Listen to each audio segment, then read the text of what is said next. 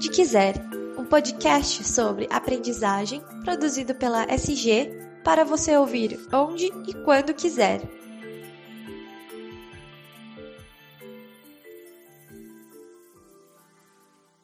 Olá, pessoal, tudo bem com vocês? Espero que sim. Eu desejo também que você seja muito bem-vinda, muito bem-vindo ao podcast Onde Quiser, o espaço de compartilhamento de conhecimento e inteligência em treinamento e desenvolvimento e educação corporativa da SG Aprendizagem Corporativa.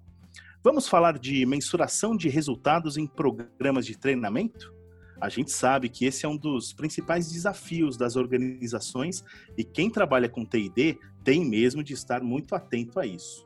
Afinal, como garantir que aquilo que está sendo transmitido em qualquer ação de treinamento seja de fato transferido para a prática? É por isso que a gente está promovendo este bate-papo muito especial hoje, com a participação da CLO da SG, Flora Alves, a quem eu agradeço pela participação. Eu Obrigado, agradeço, viu, Flora? Dani. Eu que agradeço, Dani. É um prazer enorme estar aqui com você. Muito obrigada.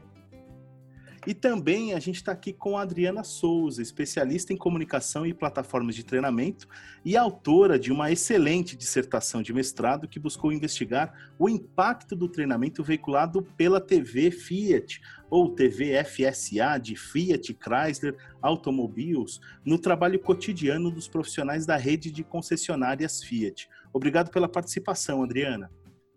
Obrigada, eu que agradeço. Vamos compartilhar conhecimento aí com vocês. Desde já é um grande prazer estar aqui. Ah, o prazer é nosso. Ó, eu sei que a Flora preparou já algumas perguntas para Adriana. Eu vou deixar que esse bate-papo siga, evidentemente, e vou participar muito, mas eu queria começar perguntando para Adriana o que é a TV Fiat, há quanto tempo ela existe e o que, que te mobilizou para escrever essa dissertação, Adriana? Bom, a TV Fiat é um canal de treinamento e de comunicação da montadora com a rede de concessionárias. Então, ela, o canal ele vai fazer 20 anos, é um canal que já existe há 20 anos, começou em 2001 com um projeto piloto. É um projeto que é da diretoria, iniciou na diretoria, de, na diretoria comercial da montadora. Então, não é um canal que veio do RH, porque identificou-se a necessidade de conversar e treinar as pessoas à distância. Então, a, a, a, montadora, né, a Fiat, ela tem 750 concessionárias, a uhum. FCA como um todo, 550 são da marca Fiat, espalhadas uhum. por todo o Brasil. Então, a questão da quantidade de pessoas, a, a próprio território nacional, continental, a dificuldade de fazer treinamentos presenciais, é, identificou-se a necessidade de ter um canal que pudesse conversar e treinar de forma rápido, ágil e principalmente democrático, que a informação chegasse a todos de uma forma única. Né? A gente brincava que aquela síndrome do pequeno gerente, que eu detenho a informação e não repasso a todos. Perfeito. Então a TV ela veio com esse intuito de comunicar, treinar e, e disseminar o conhecimento. Ô, Adriana, só para complementar ainda a minha primeira pergunta, é, o projeto existiu, existe né, há 14 anos, e há 14 anos sem, ou ele existiu por 14 anos sem a preocupação, digamos assim, ou entre aspas, é, de, de olhar para a mensuração das ações e dos resultados. Por que que, por que, que isso te chamou a atenção de, de alguma forma? É, o canal ele começou com transmissões pela Sky, pela operadora de TV, né, Sky, porque na tá. época não tinha ainda a questão da internet tão forte, as, as concessionárias não tinham uma infraestrutura, então eram programas que passavam é, semanalmente numa programação via Sky e a gente buscava de muitas formas tentar mensurar aquela audiência. Sim. Mas como ainda não tinha uma tecnologia e a gente foi aprendendo, era tudo muito novo para todos, a gente não conseguia descobrir uma forma de mensurar. Então nós fazíamos enquetes ao longo da programação para que as pessoas pudessem interagir e aí a gente fazia algumas mensurações, mas quando o canal ele passou a ser web, mas a gente manteve o nome porque o nome é muito forte e traz muito engajamento, aí sim a gente viu a possibilidade de fazer então a mensuração de resultados. Perfeito. Flora, você está com a palavra. Obrigada por ter topado esse bate-papo, eu estou empolgadíssima. É, sobretudo porque, realmente, como o Daniel falou, medir resultados é um desafio, né? E eu fico pensando no cenário de vocês, que estão falando com uma rede de concessionários, que não são necessariamente aqueles colaboradores diretos que estão dentro da organização. Né? Treinar colaboradores que estão engajados com o nosso negócio, que fazem parte desse negócio, é uma coisa. Agora, conseguir levar ações de treinamento para essa rede de concessionários e ter efetividade nessa transferência é um grande desafio. Acho que por isso me encanta ainda mais ouvir de vocês sobre esse processo, né? Sabendo que a gente tem aí nesse segmento automotivo uma grande competitividade e que os profissionais engajados no negócio são efetivamente aqueles que vão fazer com que o market share dessas companhias aumentem, como é que você entende que esse canal contribui para que essas pessoas continuem engajadas com o negócio Fiat e continuem contribuindo com esses resultados, Adriana? Flora, você falou aí um grande desafio realmente. Ah, as concessionárias, os profissionais, eles são funcionários de diversas empresas cada concessionária é de um proprietário. Ah, pelo contrato de concessão, a montadora ela deve capacitar os profissionais para os produtos novos e os produtos existentes mas não há uma determinação de qual o modelo, o formato que devem ter esses treinamentos. E a gente identificou que através do vídeo nós teríamos uma forma de engajar essas pessoas. Primeiro porque o vídeo a gente pode trabalhar diversos formatos e ao longo do período a gente foi descobrindo formatos que mesclavam jornalismo, publicidade, dramaturgia numa linguagem mais fácil que aproximavam as pessoas, porque quando eu falo da rede de concessionários, eu falo de profissionais que têm, não têm nem o segundo grau completo, a profissionais que têm superior e pós-graduação. Né? Mas como medir resultado? Uma montadora, uma área comercial vive de resultados, vive de market share. Se eu tenho resultado, a atividade ela sobrevive e eu consigo então um budget para manter aquela atividade. E esse foi o grande desafio de conseguir trazer efetividade. Antes de termos, antes quando nós não tínhamos uma, uma forma de mensurar, a gente trazia algumas formas de engajar. Pesquisas, enquetes, uh, um programa que passava, a gente fazia uma pergunta e as pessoas tinham que responder. Né? Pedíamos para as pessoas enviar por e-mail perguntas e a partir daquelas perguntas a gente construía programas. Quando a, o canal foi para a web, a gente viu a possibilidade de fazer então a mensuração. Por quê? A primeira mudança, cada pessoa passou a acessar de forma individual. Então, quando ela passa a acessar de forma individual, a gente então construiu um indicador de audiência que a gente chama ITV. E todo o sistema foi pautado a partir daí. Então, é, a gente chama ITV, é, Indicador de Audiência da TV Fiat. Então, como ele acessa por, por CPF, né? Eu, aí a gente adaptou o sistema por ele acessou aquele conteúdo. Se ele minimizar a tela, se ele puxar a barrinha, isso não contabilizava como indicador, como que ele tinha assistido. A gente brinca que a gente faz a conteúdos para o bem, mas a gente tem que pensar também naqueles que utilizam para o mal. Então a gente trabalhou dessa forma e aí a gente começou a mensurar a audiência. E não é um trabalho fácil, porque as pessoas estavam acostumadas a assistir em grupos. Eu exibia na TV e todos assistiam. Quando eu mudo essa cultura para assistir de forma individual, é uma mudança grande, traz todo o engajamento. Então a gente fez um plano de comunicação, um plano de gestão de mudança e não foi fácil. Então, o primeiro mês que a gente mensurou o indicador, ele foi 7 em 100. Ai, foi uma tristeza, deu uma dor na alma quando eu falei, meu Deus, como eu vou falar para o diretor que a gente tem 7% de audiência? Né? E aí a gente foi pedindo, foi fazendo todo um trabalho de conscientização, conteúdos cada vez mais aderentes, pedindo às pessoas sugestões de temas e trazendo o nome dessas pessoas para os conteúdos, porque quando elas se viam elas se identificavam faziam com que outras pessoas acessavam. E aí a gente foi crescendo esse indicador e hoje ele está em 96% de audiência. Então, assim, é um trabalho contínuo e tem que estar tá aliado conteúdo de qualidade, com engajamento, com plano de comunicação para que as pessoas se sintam parte.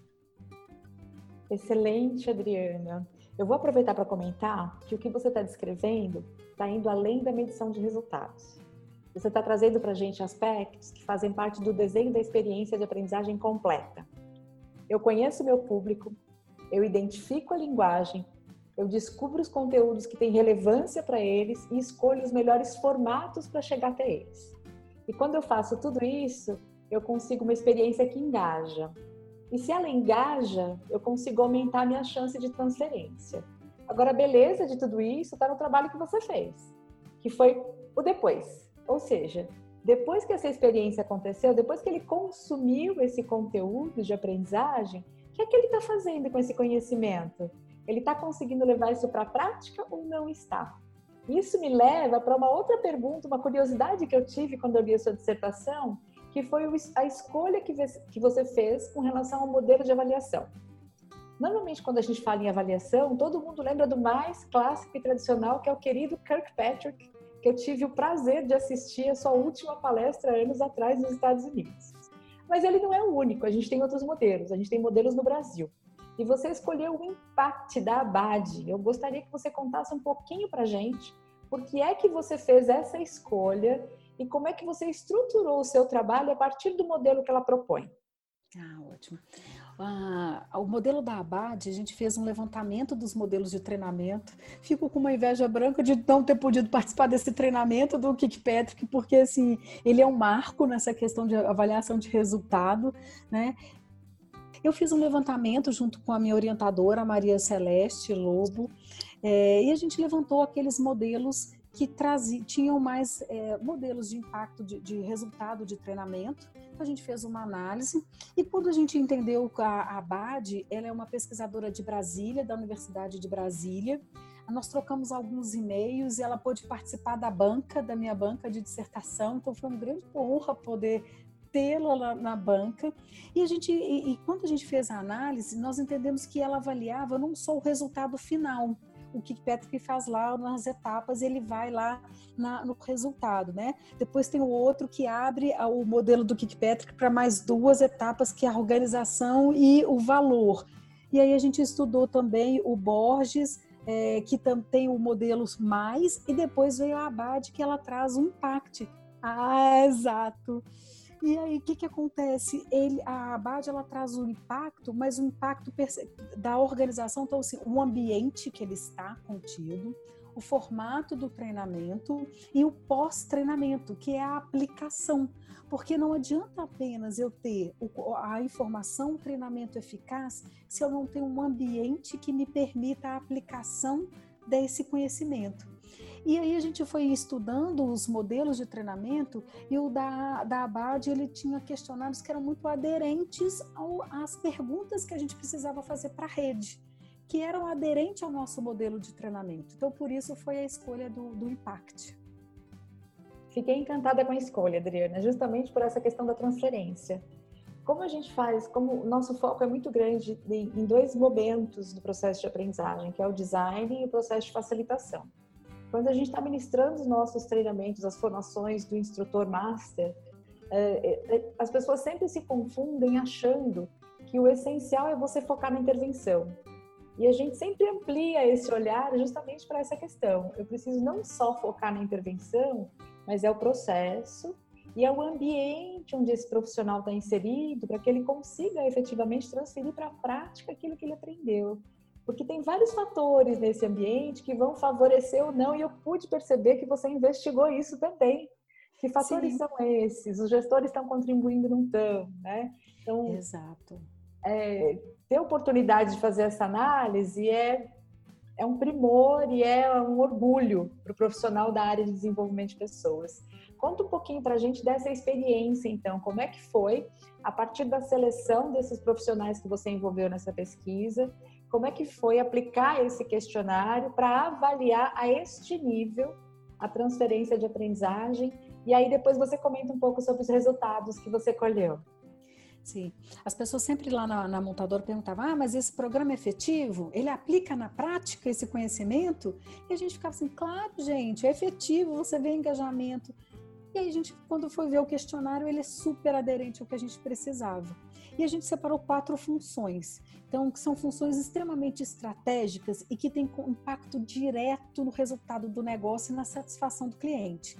é o gerente de vendas, ele é responsável pela estratégia e por montar a equipe de vendas. O consultor de vendas, que é aquela pessoa que atende o cliente, então ele tem que ter o conhecimento necessário para atender, para fazer escutativa, para poder entender as necessidades da pessoa e fazer o melhor negócio trazendo o carro. Então, eu comprei o carro, né? Na jornada de compra do cliente, eu comprei o carro, eu vou para o pós-vendas. No pós-vendas, eu tenho a figura do gerente de pós-vendas ou assistência técnica, que monta uma equipe, que tem que ter peças, que tem que fazer escala de equipe para atender o cliente, e o consultor de serviços, que é aquela figura que te recebe quando você leva o carro para fazer uma revisão ou um reparo.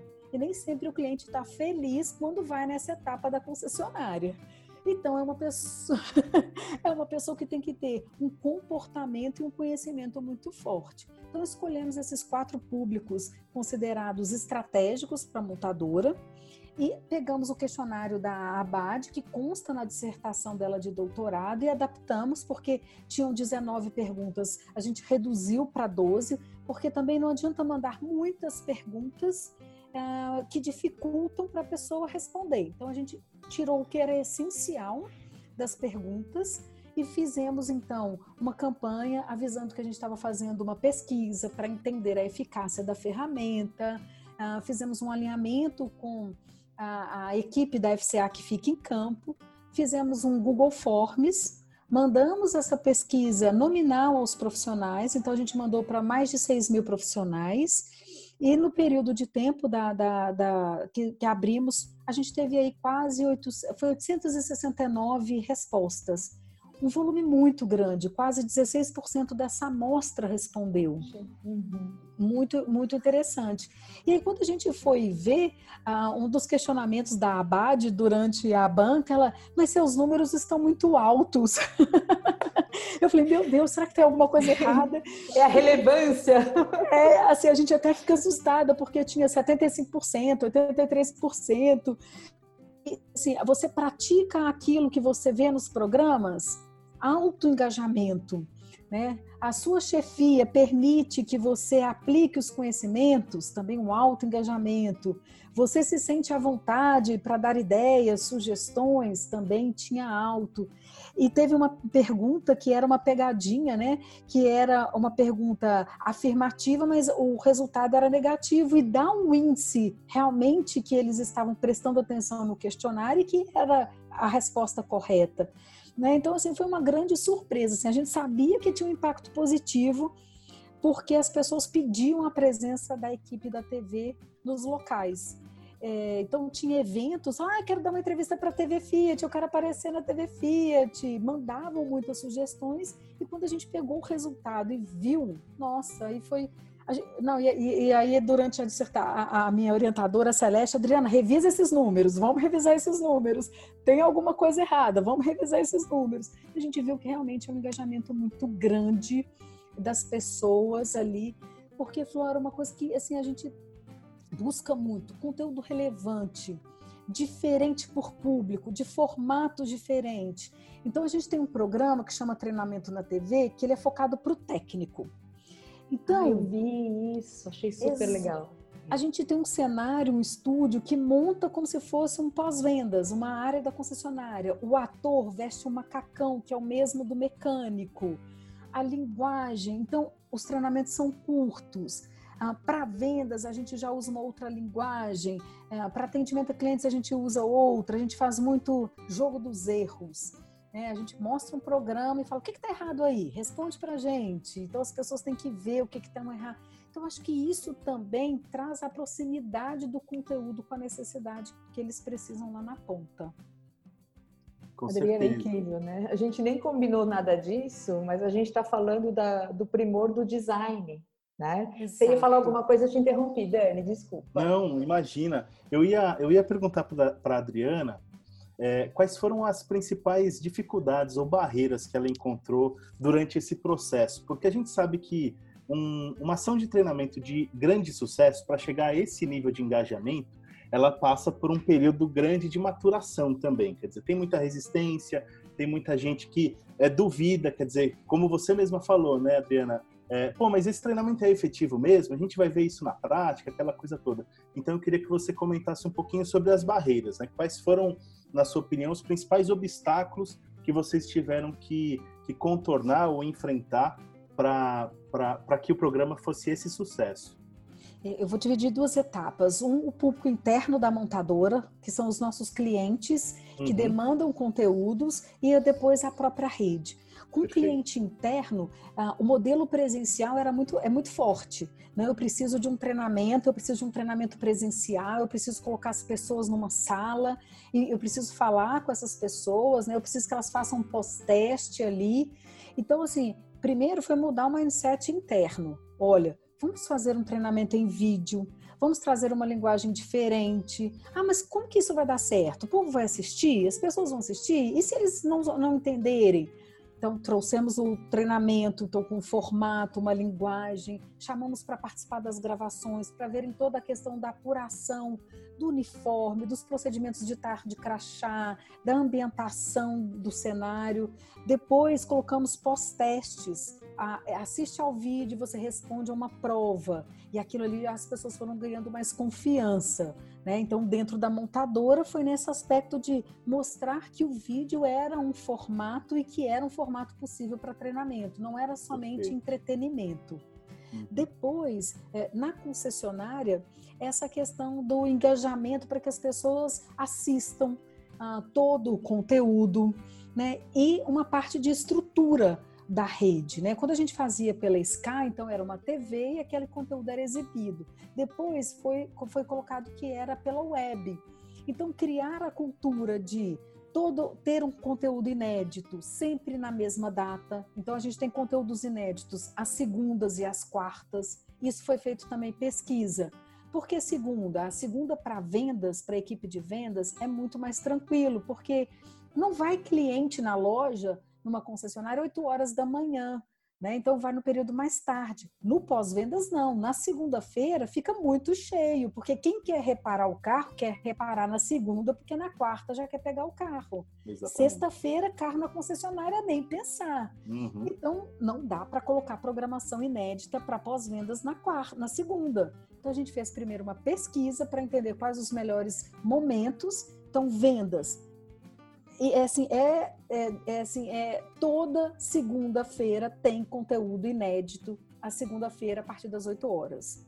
Quarta, toda quarta-feira tem conteúdo inédito a partir das 8 horas e a gente monta uma grade mensal, manda para a concessionária e aí ela vai gerenciando aquilo. Então, nós tivemos barreiras dentro da montadora, tivemos barreira na concessionária e até mesmo na produção, porque a gente tinha que desenvolver uma linguagem como é que eu vou falar de treinamento em vídeo, né? E, e, era um período que o vídeo não era isso que é hoje, todo mundo falando em vídeo.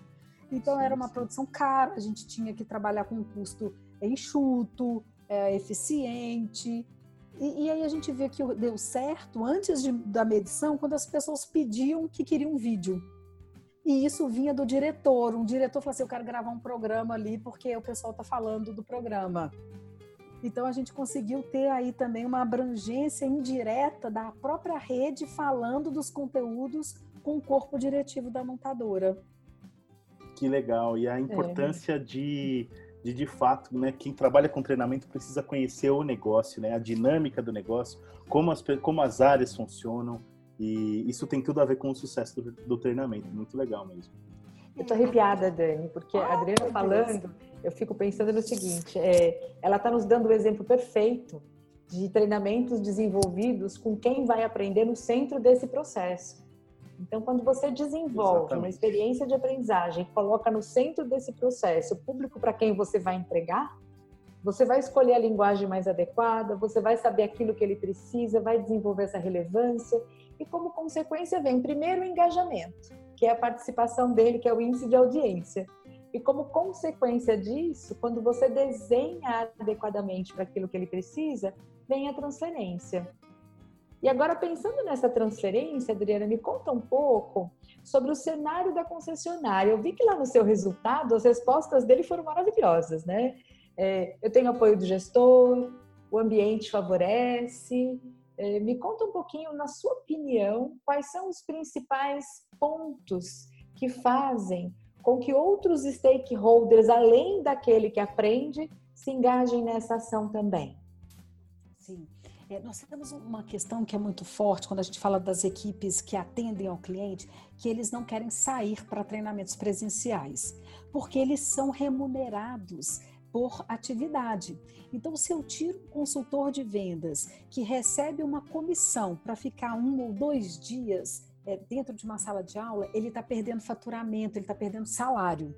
O mesmo acontece com a equipe de pós-vendas. Então, o treinamento à distância via vídeo ganhou aderência dos gestores, primeiro porque eu não tirava o profissional dele da concessionária. Ele poderia assistir ali dentro e ele poderia compartilhar o conhecimento ali. É, e tudo que a gente estava trazendo eram situações muito rotineiras do cotidiano. Então, vou, vou, dar um exemplo. Ah, comparativo com a concorrência. A gente chama Compare e Comprove, é um programa. A gente pega o modelo da marca e o modelo da concorrência e fala o que, que um tem de diferente o que, que o outro tem de diferente. Põe os dois carros no estúdio, isso é argumento de vendas na hora que você está com o cliente. Então, quando os gerentes entenderam que aquilo fazia diferença para o negócio, então isso favorece a, a, o engajamento na ferramenta. E a gente usa muito aquilo que você falou, que é, é o aprendizado entre os pares. Então a gente trabalha muito boas práticas e de convidar. Flora, você tem uma boa prática? Compartilha. E aí a gente grava com ele e ele aparece.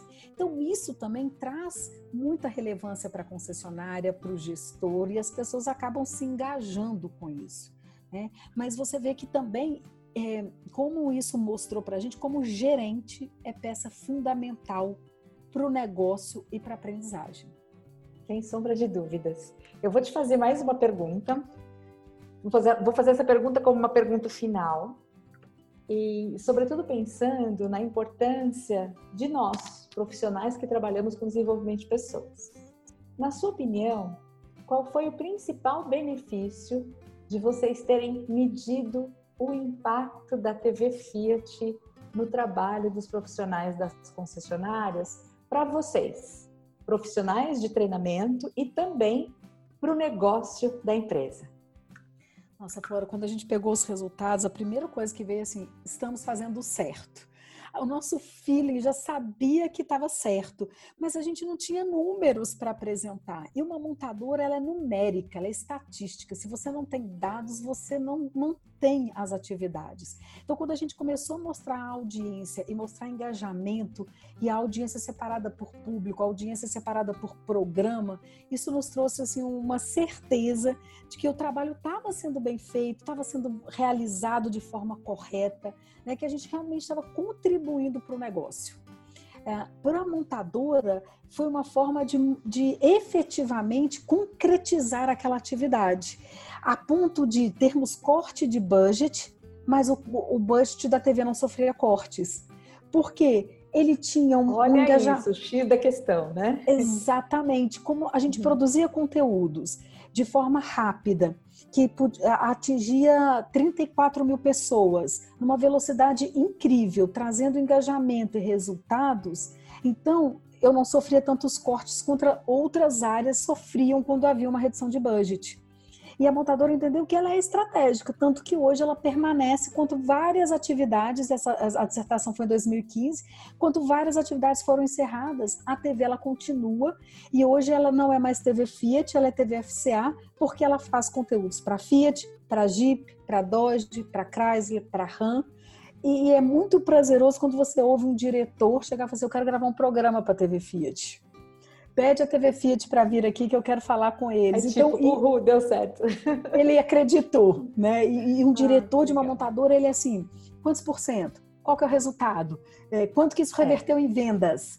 Ele precisa de faturamento, ele precisa de resultado de negócio. Então, quando você vê que ele entende o processo e que ele vê resultado, nossa, isso vale todo, todo o esforço, todo o trabalho.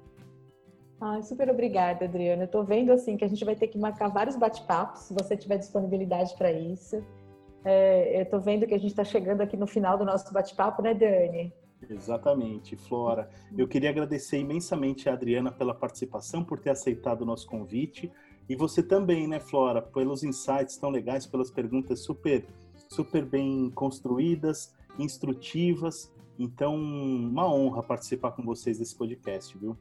A gente sempre aprende juntos, né, Dani? Tão gostoso. É é, Adriana, vou te chamar de Dri, tá? Por favor, fique à vontade. e, assim, gratidão imensa pela sua participação, coração alegre, é, não só coração alegre, mas eu acho que a gente, uma das coisas que a gente mais gosta é de poder proporcionar para as pessoas que estão junto com a gente, se desenvolvendo junto com a gente, a possibilidade de ter benchmarking, de ver que é possível fazer.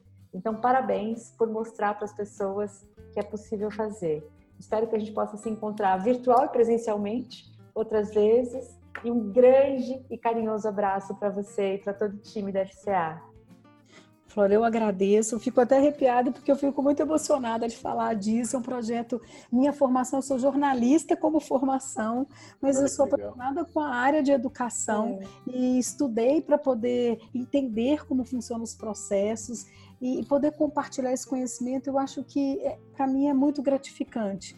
E eu acredito muito no que você falou, a gente aprende com os outros, com as experiências, porque não foi tudo, não são, não são flores o tempo inteiro, tem dificuldades, mas a gente vendo as pessoas, a gente fala assim, olha, é possível, e a gente traz para a nossa realidade, adapta, e quando você acredita, as coisas acontecem. Estou à uhum. disposição para bate-papos, fico muito feliz em poder contribuir. Obrigada, Adri. Gente, eu agradeço eu agradeço imensamente mais uma vez a participação de vocês, desejo muito sucesso e eu espero que você que está nos ouvindo tenha gostado do nosso bate-papo de hoje também. E, claro, gostaria de aproveitar essa oportunidade para convidar você a ficar sintonizado com as redes sociais da SG. Você já está seguindo a gente lá no Instagram, no Facebook, no LinkedIn? É só procurar SG Aprendizagem Corporativa. E também, claro, né, nem preciso dizer que vale a pena assinar o feed do podcast onde quiser. A gente está no Spotify e no SoundCloud. Então assina, assim você não perde nenhuma novidade. Um abraço e até mais.